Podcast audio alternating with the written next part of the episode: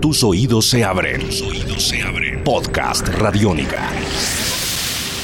I'm a firm believer in revenge.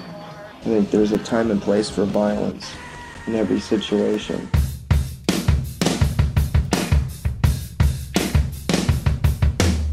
Sigo por aquí pasando las páginas del diario y del cuaderno de notas de Kurt Cobain con el que di hace un tiempo, a finales del año pasado, y que a través de estos podcasts quiero compartir con ustedes lo que voy leyendo y lo que me voy encontrando en estas páginas, que a diferencia del Heavier Than Heaven, su biografía, pues es muy emocionante leer los textos escritos con su propia letra, ¿no? Con los tachones que él hacía, los dibujos, que por cierto muchos se los estoy compartiendo a través de mi cuenta de Instagram para que no solo oigan lo que leo, sino que ustedes también puedan verlo.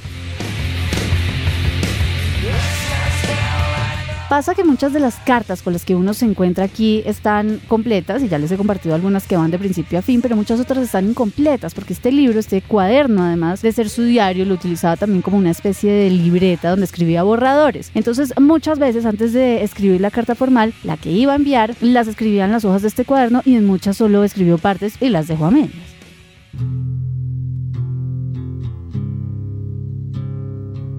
Hoy por primera vez les voy a compartir una de esas que no terminó, por lo menos no en las páginas de este cuaderno. Seguro después la habrá pasado limpio y la habrá terminado, pero aquí lamentablemente está incompleta. Es una carta que le escribió a Jesse Reed, su mejor amigo del colegio, del high school, que se la había haber mandado más o menos entre el 87 y el 88, intuyo yo por lo que cuenta aquí. Y mm, empieza disculpándose por haberse demorado tanto en escribirle y le dice que la verdadera razón de su demora es porque a propósito estaba esperando mandarle la próxima carta cuando ya Nirvana hubiera publicado su primer sencillo y así poder mandárselo todo en el mismo sobre, pero que bueno, que el tiempo vuela y que además su pop está quebrado y lleno de mierda, solo les cuenta cuentos y entre una cosa y otra pues no se dio cuenta todo el tiempo que había pasado desde que recibió su última carta. Así que perdón, le dice Kurt a su amigo Jesse Reed. Le dice que se anime, que suena bien aburrido en su última carta, pero que en todo caso no puede esperar a que venga en Navidad y que va a ser el mejor momento y el momento más emocionante de todo el año. Y sigue escribiendo y le cuenta que ya están haciendo pruebas, Nirvana, para imprimir el sencillo, que ya rechazaron todo lo que tiene que ver con su pop, que no van a hacer nada con ellos a pesar de que dicen que quieren sacarles un EP, pero nada, ya decidieron que van a sacar su LP, su propio disco aparte. Consiguieron un sitio donde les van a imprimir mil discos por 1.600 dólares. Así que haciendo cuentas a 8 dólares cada disco, pues solo tendrían que vender unos 250 para recuperar la inversión y el resto ya es ganancia. Y ya lo que tendrían que hacer es conseguir un distribuidor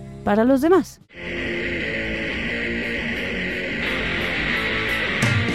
Leer esta carta es emocionante porque percibe, siente uno las ganas que realmente tenía Kurt Cobain de publicar su música como fuera y el afán que sentía, ¿no? Nosotros que ya sabemos cómo fue la historia, sabemos que prácticamente nada de lo que él le escribe en esta carta ya se termina pasando y que a pesar de su poca fe, su pop terminó siendo crucial para el desarrollo de Nirvana.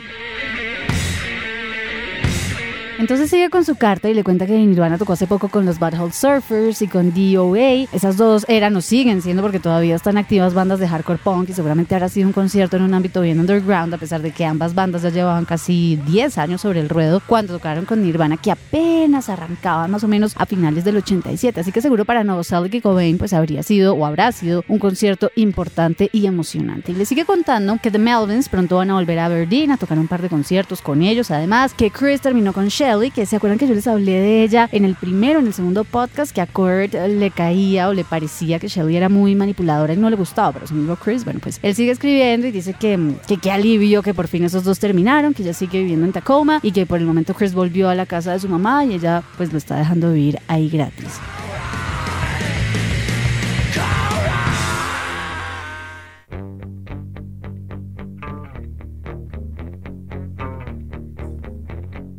Con ese simple detalle uno puede intuir bastante de cómo eran las dinámicas familiares, las circunstancias familiares bajo las que ellos crecieron, ¿no? Que también es muy típico de Estados Unidos y sobre todo de la cultura de los suburbios. Una vez alguien con 18 años, los papás se desentiendan económicamente de sus hijos. Mi hijito a facturar y a vivir solo o si quiere vivir aquí, pues en el garaje va a pagar arriendo. Por eso digo yo que Kurt comenta eso en la carta porque pues debía ser raro que a uno un papá lo dejara volver a la casa y gratis sin cobrarle la arriendo.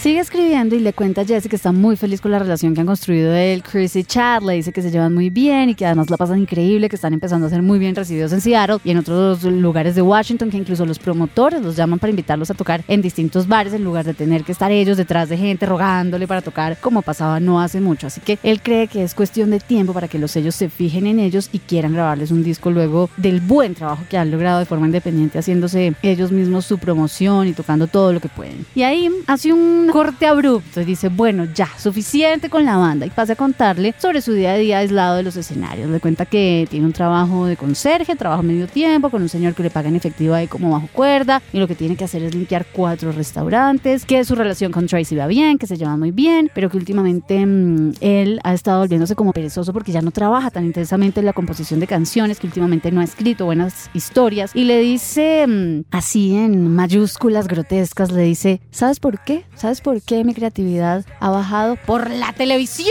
La televisión es la cosa más diabólica de nuestro planeta. Ve ya mismo y coge tu televisor y bótalo por la ventana véndelo y te compras un mejor equipo de sonido. Y sigue alegando ahí en mayúsculas diciendo que cada vez que prende el televisor sus ojos se queman y que cuando evacúa ciertos gases burbujas acidosas salen de su... Y hasta ahí dejó esa carta, hasta ahí quedó ese borrador de una carta que alguna vez a finales del 87 o principios del 88 Kurt Cobain le envió a su amigo del colegio Jesse Reed.